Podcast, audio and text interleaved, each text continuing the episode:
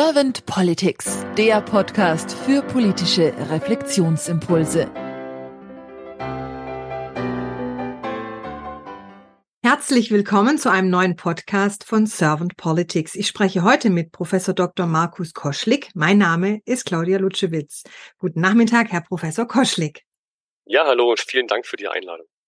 Ich danke Ihnen sehr, dass Sie zugesagt haben, Herr Professor Koschlik, weil Sie als Bauingenieur jetzt für mich mal was ganz Neues sind. Fast neu. Also ich hatte noch wenig Menschen, die aus dem Bauwesen mit uns den Podcast führen. Deswegen bin ich mal sehr gespannt auf Ihre Sicht zum Thema Politik der Zukunft. Doch bevor wir gleich starten, würde ich Sie gerne erst noch mal ein bisschen vorstellen, damit die Hörer sich und Hörerinnen sich ein Bild von Ihnen machen können.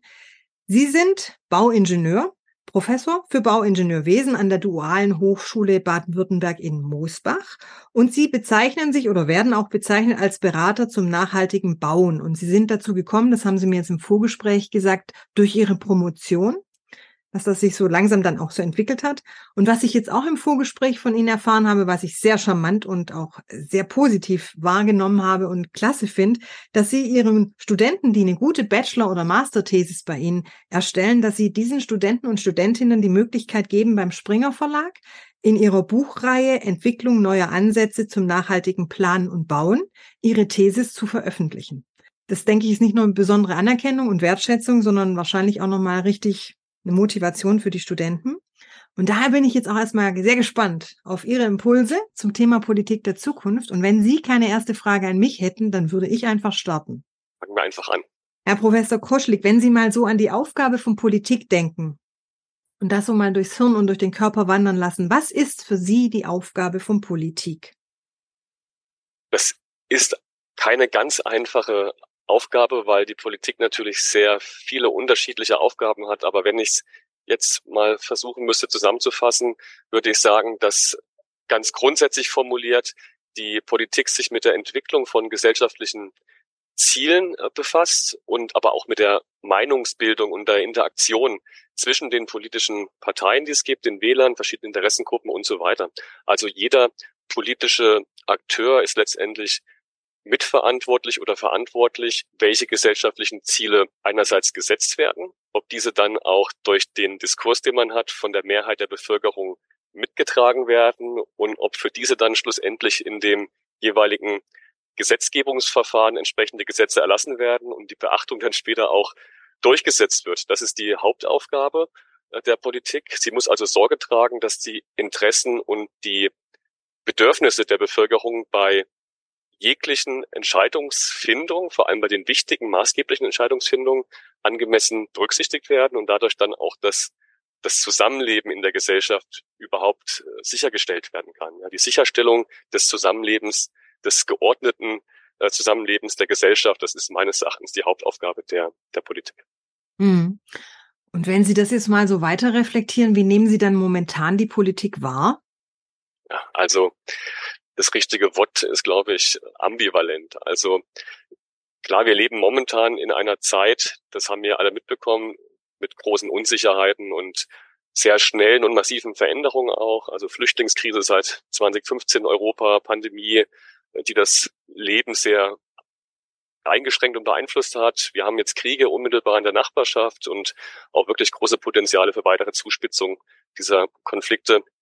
Klimakrise ja, und ähm, verschiedene andere Krisen, eine Biodiversitätskrise, die wahrscheinlich viele Menschen noch gar nicht so auf dem Schirm haben, also Artenvielfalt, die bedroht ist in vielen Bereichen der Welt. Dazu kommen aber auch solche Dinge wie Inflationsraten äh, und wirtschaftliche Stagnation, Ungleichverteilung der verschiedenen begrenzt verfügbaren Ressourcen, also sehr unsichere Zeiten und äh, massive Veränderungen und all diese Einflüsse führen letztendlich dazu, dass ein nicht zu vernachlässigender Teil der Bevölkerung mit der aktuellen Politik nicht immer ganz zufrieden ist, will ich es mal einfach jetzt ausdrücken. Und ähm, dabei nehmen die regionalen Unterschiede immer mehr zu. Insbesondere auch die Schere zwischen vielleicht alten und äh, neuen Bundesländern, die öffnet sich immer weiter, was zumindest meine Wahrnehmung ist und was sich auch mit aktuellen Wahlumfragen deckt. Und es wird ja häufig davon ausgegangen, dass die Zufriedenheit mit der Politik sehr stark von den sozialen und wirtschaftlichen Lagen der jeweiligen Menschen abhängig ist.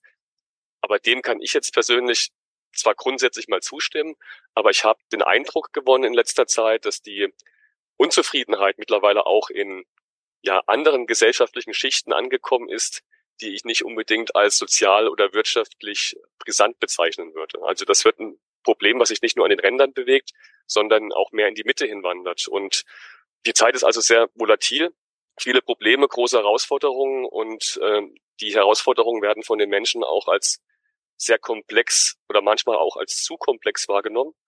Und jeder Erkenntnisgewinn, den wir vielleicht irgendwo generieren für uns, für die Gesellschaft, führt aber gleichzeitig dazu wieder, dass wir unserer eigenen Unwissenheit noch mehr bewusst werden. Also wie, wie das bekannte Sprichwort von von Molière, wenn man das aber umdrehen würde, man öffnet eine Tür und dahinter sind ganz viele verschlossene Türen und die muss man erst irgendwie öffnen und die machen uns bewusst, wir wissen eben vielleicht viel zu wenig, um Entscheidungen zu treffen und das verunsichert viele Menschen und das ist natürlich ein ganz hervorragender Nährboden auch für populistische Ansätze, Verschwörungstheorien und, und ähnliche Dinge. Und die Politik müsste jetzt eigentlich hier ansetzen und dagegen wirken. Und ich habe eben gesagt, ambivalent. Ich habe nämlich den Eindruck, dass weite Teile der politischen Akteure genau das Gegenteil machen. Also trotzdem Populismus zu nutzen. Also man sieht das sehr häufig, insbesondere dann, wenn die, wenn die Parteien in den sogenannten Wahlkampfmodus switchen, wo dann auch innerhalb bestehender Koalitionen ja eigentlich Wahlkampf für die nächste Wahl schon gemacht wird und die konkreten Ziele aus dem Fokus verloren werden. Und das ist aus vielerlei Hinsicht einfach völlig problematisch, weil einerseits ohne konkrete Ziele auch keine konkreten Lösungen erarbeitet werden können. Und andererseits ermöglicht das dann auch extremen politischen Bewegungen diese Sachthemen, die ja wichtig sind, ich nenne es mal auf eine Empfindungs- oder auch äh, Gefühlsebene zu transportieren, auf der dann sachliche Argumente nur noch ganz schlecht oder eben auch gar nicht mehr verfangen, weil häufig dann diese Empfindung Angst dominiert und die blockiert dann auch die Findung von Ansätzen auf, auf sachlicher Ebene. Und ähm, ja, geholfen ist damit natürlich niemanden, weil es kommt dann einfach nicht zu den Veränderungen, es stagniert. Also viele haben auch den Eindruck, dass sich ganz viel, äh, dass viel stehen bleibt und die notwendige Veränderung äh, nicht, nicht eintreten und zumindest nicht so, wie wir es uns für die Zukunft wünschen, sondern dass es einfach ein Stillstand auch ist. Und deshalb zusammengefasst jetzt nochmal würde ich mir wünschen, dass die ähm, insbesondere die Kommunikation der politischen Kräfte der Kräfte, die ich jetzt eigentlich mal als konstruktiv und auch angemessen progressiv bezeichnen würde, dass die ausgebaut wird wieder. Also untereinander die Kommunikation, aber auch in Richtung der Gesellschaft. Da muss sich ganz viel verändern. Ich glaube, Kommunikation ist eines der wichtigsten Themen, was in Zukunft angefasst werden muss, abseits der reinen äh, Sachthemen. Sie haben jetzt schon Ihren Wunsch angesprochen, dass sich die Kommunikation ändert, auch besser wird. Und Sie haben vorher Molière angesprochen mit den Türen. Das war für mich jetzt ein schönes Kopfkino, weil ich gedacht habe, dann ist die Kommunikation eine Tür, für die wir vielleicht noch den Schlüssel finden müssen. Jetzt gibt es aber vielleicht auch noch andere Türen, die Sie gerne öffnen würden als Wunsch für die Politik der Zukunft. Was wären denn diese Türen, die Sie für die Politik der Zukunft gerne noch öffnen würden? Ja, also ich glaube, dass es für, für viele Herausforderungen schon gute Ansätze gibt ich bin mir auch ganz sicher, ich weiß das ja äh, insbesondere aus dem Bereich des, des Bauens, da gibt es ja viele Ansätze, um mit den Herausforderungen auch umgehen zu können oder diesen begegnen zu können. Das Problem ist häufig, und das sieht man auch gerade an einem ganz aktuellen Beispiel, auf das ich später nochmal eingehen kann, an der Kommunikation. Deswegen muss ich zurückgehen zur Kommunikation. Also die großen Herausforderungen, die führen häufig dazu, dass Menschen Angst vor den Veränderungen haben, die damit einhergehen und auch das Gefühl haben, vielleicht als einfacher Bürger nicht mehr wahrgenommen zu werden und so weiter. Und das passiert halt insbesondere dann, wenn dieses Thema, was auf einer sachlichen Ebene gelöst werden könnte, eben auf diese Gefühlsebene transportiert wird. Und deswegen sollte sich die Politik bei der Kommunikation einerseits wieder auf die Vermittlung von konkreten Lösungen fokussieren, die von den Menschen auch verstanden werden kann, die transparent sind, nachvollziehbar, aber auch nicht dann ähm, unterkomplex dargestellt werden können, äh, weil dann wichtige Kernbotschaften vielleicht verloren gehen. Das ist aber gar nicht so leicht, vor allem wenn man äh, eben nicht, wie man es heute häufig sieht, auch bei etablierten politischen Bewegungen, äh, auf diesen Zug der populistischen und auf ja, kurzfristige Wahlerfolge ausgelegten Kommunikation aufspringt, die häufig dann auch ja, ich sag mal, sich aufreibt auf einzelnen Personen und deren privaten Befindlichkeiten und so weiter. Das muss davon weg, das muss auf eine Sachebene wieder transportiert werden. Und andererseits, Kommunikation immer noch, wäre es wichtig für diesen neuen Kommunikationsstil, vor allem die positiven Effekte von den notwendigen Veränderungen in den Mittelpunkt zu stellen. Und ich hatte eben schon gesagt, ich bin ja Bauingenieur und was ist in letzter Zeit häufiger diskutiert worden und heißer ähm, als das Gebäudeenergiegesetz, das in den Medien häufig Heizungsgesetz oder Wärmepumpengesetz oder anders fehlbezeichnet wurde. Da war die Kommunikation einfach nur, ich muss sagen, grottenschlecht gewesen. Also monatelange Verhandlungen, öffentliche Schuldzuweisung unter den Koalitionspartnern, die dann am Ende dazu geführt haben, dass sich die Bürger völlig, dass die völlig verunsichert gewesen sind und auch polarisiert gewesen sind. Und das war einfach nur noch emotional dann die Auseinandersetzung.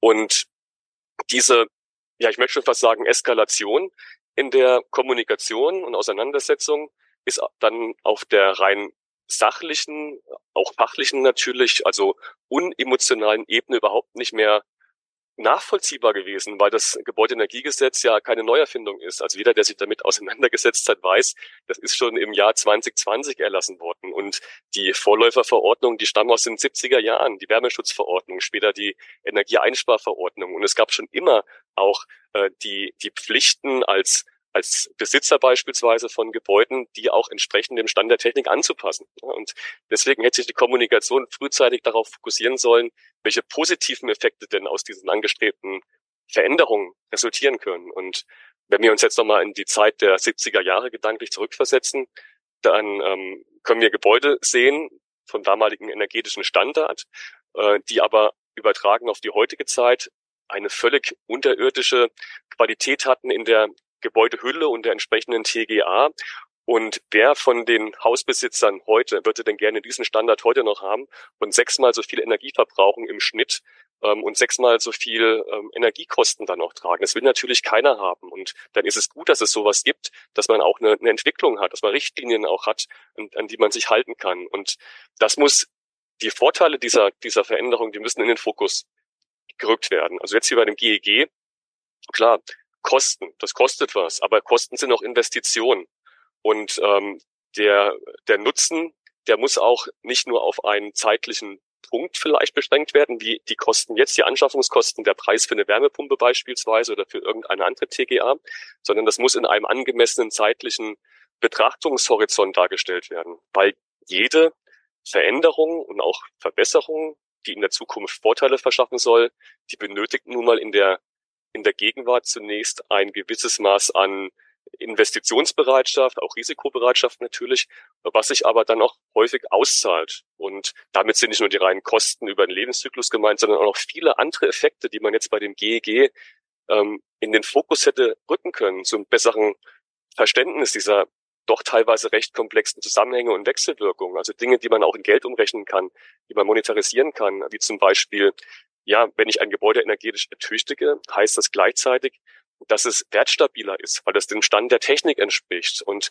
dass ich vielleicht ein vermietetes Objekt besser vermieten kann, weniger Leerstand habe und so weiter. Also das hätte in den, in den Fokus gerückt werden müssen, aber nicht erst kurz vor knapp, sondern in einem entsprechenden zeitlichen Raum vorab, der hätte auch da sein müssen. Ja, man spricht ja häufig dann in Unternehmen vom Change Management und so weiter. Man muss das halt entsprechend auch ja vorbereiten, so eine Veränderung und nicht das Gefühl erwecken, dass ein Bürger vielleicht überrumpelt werden soll und dann, äh, weil zum Beispiel wie bei dem GEG äh, Abstimmungen dann in die letzten Sitzungswochen vor parlamentarischen Sommerpausen geschoben werden. Das ist natürlich völlig ungünstig und anschließend wird das kassiert, dieses Gesetz und äh, oder wird dann quasi verschoben, äh, was dann noch mehr zu Verunsicherungen und auch Ablehnung dann einfach ganz pauschal führt, wo es dann gar nicht mehr um um die Sache selber geht. Ja. Das ist also für mich ganz wichtig, das Positiv in den Fokus zu rücken, auch Raum für, für den Dialog zu lassen. Ähm, ich finde manchmal, dass die Kommunikation heutzutage, obwohl es so viele Möglichkeiten der Kommunikation gibt, also Social Media und so weiter,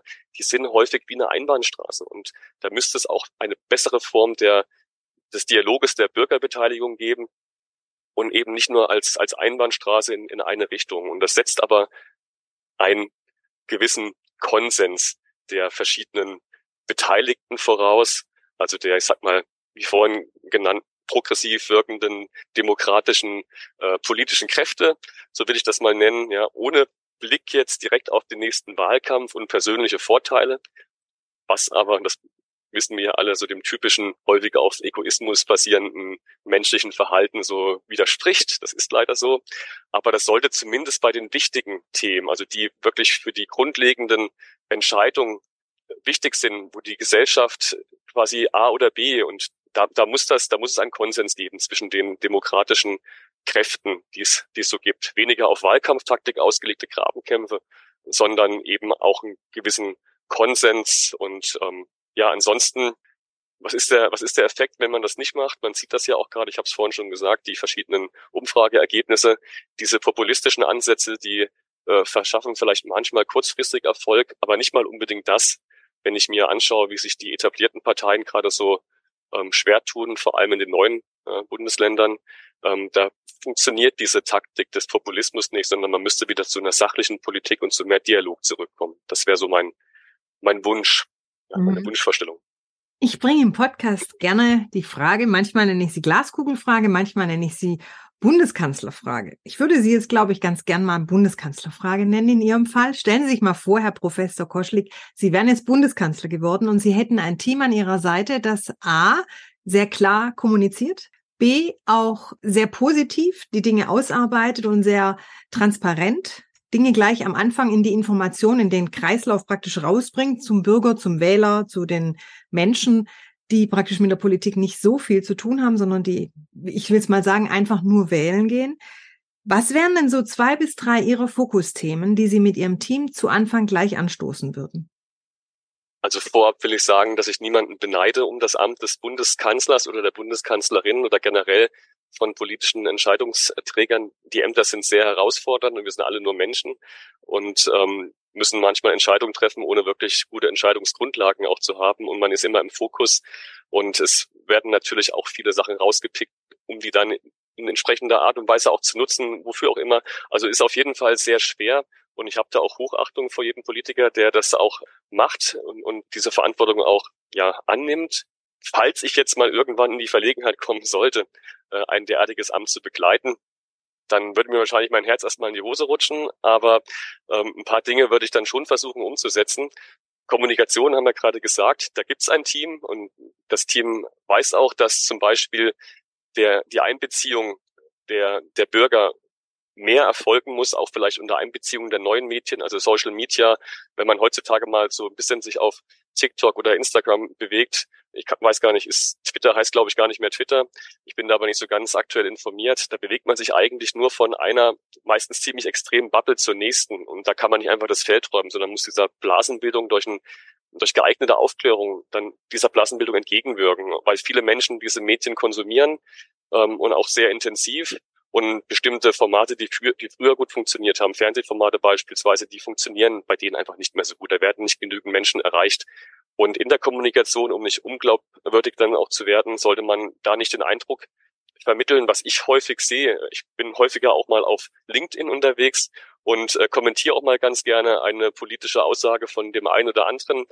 Das ist aber immer eine Einbahnstraße. Es kommt eigentlich nie ein Feedback. Äh, man hat nur das Gefühl, dass man letztendlich ein fertiges Produkt verkauft bekommen soll und dann sagt man halt ja oder nein, äh, aber dass man da in einen, in einen Dialog tritt und das Ganze auch in irgendeiner angemessenen Form kontrovers, kritisch reflektieren kann, sich damit auseinandersetzen kann, das müsste es viel mehr geben. Es gibt ja die Möglichkeiten. Und damit dann diese Diskussionen nicht gleich wieder durch bestimmte Gruppierungen, Strömungen äh, zerstört werden, was ja oft passiert, weil dann Themen eingebracht werden, die unmittelbar nicht lösbar sind. Also solche Metathemen, die dann jedes ähm, spezielle, konkrete Thema direkt stören, was Populisten ja ganz gerne machen, die dann immer solche Metathemen einwerfen, wo es keine einfache Antwort gibt, ähm, müssten dann auch wirklich konkrete Themen und auch natürlich nicht nur Themen, sondern die Lösungsansätze in einem entsprechende, entsprechenden Format auch diskutiert werden.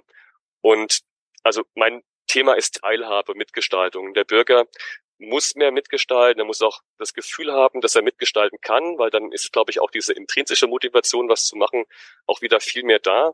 Und ähm, man hat nicht das Gefühl, dass die Politik sich so ein bisschen abkoppelt von, von der normalen Lebenswelt der, der Menschen, was ja häufig heutzutage viele haben, die dann denken, ja, die da oben in der Politik, die sind ja völlig äh, weg von uns und wir sind erstmal ganz grundsätzlich dagegen und müssen uns gar nicht so um die Details kümmern, weil das sind ja keine von uns. Also ganz einfach ausgedrückt. Also es muss mehr Teilhabe geben, mehr Beteiligung.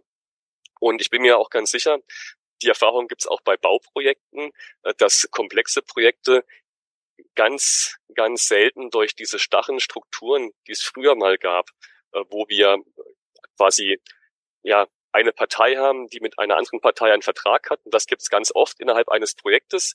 Und am Ende, wenn irgendwelche Fehler passieren oder irgendwas nicht so läuft, wie es halt laufen sollte, dann kann man sich untereinander immer die Schulden die Schuhe schieben. Ähnlich ist es auch in der, in der Kommunikation jetzt. Also, was ich damit sagen will, ist, man muss das Gefühl bekommen, dass man wirklich auch ein Teil des, des Teams ist. Und das wird beim Bau zum Beispiel gemacht mit integrierter Projektabwicklung, nennt man das dort, also Mehrparteienverträge, wo jeder auch dann Verantwortung trägt und auch den Nutzen hat, aber auch wenn das schief geht, wird dann auch sozusagen der, der Schaden aufgeteilt. Und jeder ist motiviert und jeder kann Open Book Mentalität auch einbringen in so ein Projekt und äh, muss nicht versuchen, sich dann, so wie es jetzt passiert, die Schuld immer von links nach rechts zu schieben und so weiter und damit eigentlich wichtige Ressourcen blockieren mit Auseinandersetzungen, vielleicht vor Gerichten und so weiter, die eigentlich gar nichts bringen und da auch gar nicht hingehören. Das ist jetzt das Thema Kommunikation, aber ich habe noch viele andere Themen, äh, die ich gerne umsetzen würde. Ob das funktioniert oder funktionieren würde, das kann ich nicht sagen. Also klar, ein Kernthema Digitalisierung. Und da muss natürlich die öffentliche Hand als Vorbild vorangehen. Und wenn ich mir anschaue, wie die Behörden teilweise digitalisiert beziehungsweise nicht digitalisiert sind, Schulen und so weiter, da muss einfach viel mehr und viel schneller passieren.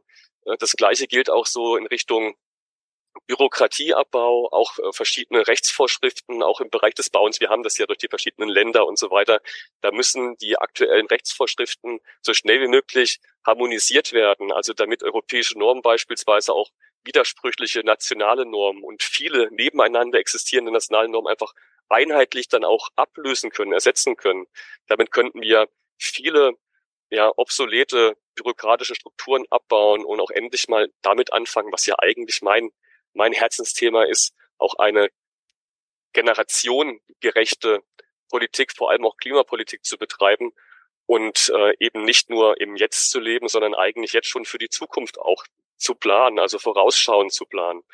Und ich glaube, wenn ich das dann auf meiner Agenda stehen haben würde, dann wäre ich für die nächsten ja, zwei bis vielleicht äh, 15 Legislaturperioden ganz gut beschäftigt. Ich danke Ihnen sehr für diese Impulse und diesen Blumenstrauß an Ideen. Habe ich Ihnen jetzt irgendeine Frage nicht gestellt, Herr Professor Koschlik, die Sie gerne beantwortet hätten zum Thema Politik der Zukunft?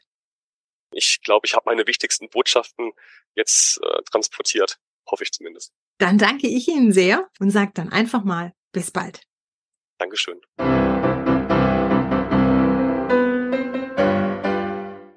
Servant Politics gibt's auf Spotify Apple Podcasts und überall, wo es Podcasts gibt. Abonniert uns gerne und hinterlasst uns eine Bewertung. Servant Politics, der Podcast für politische Reflexionsimpulse.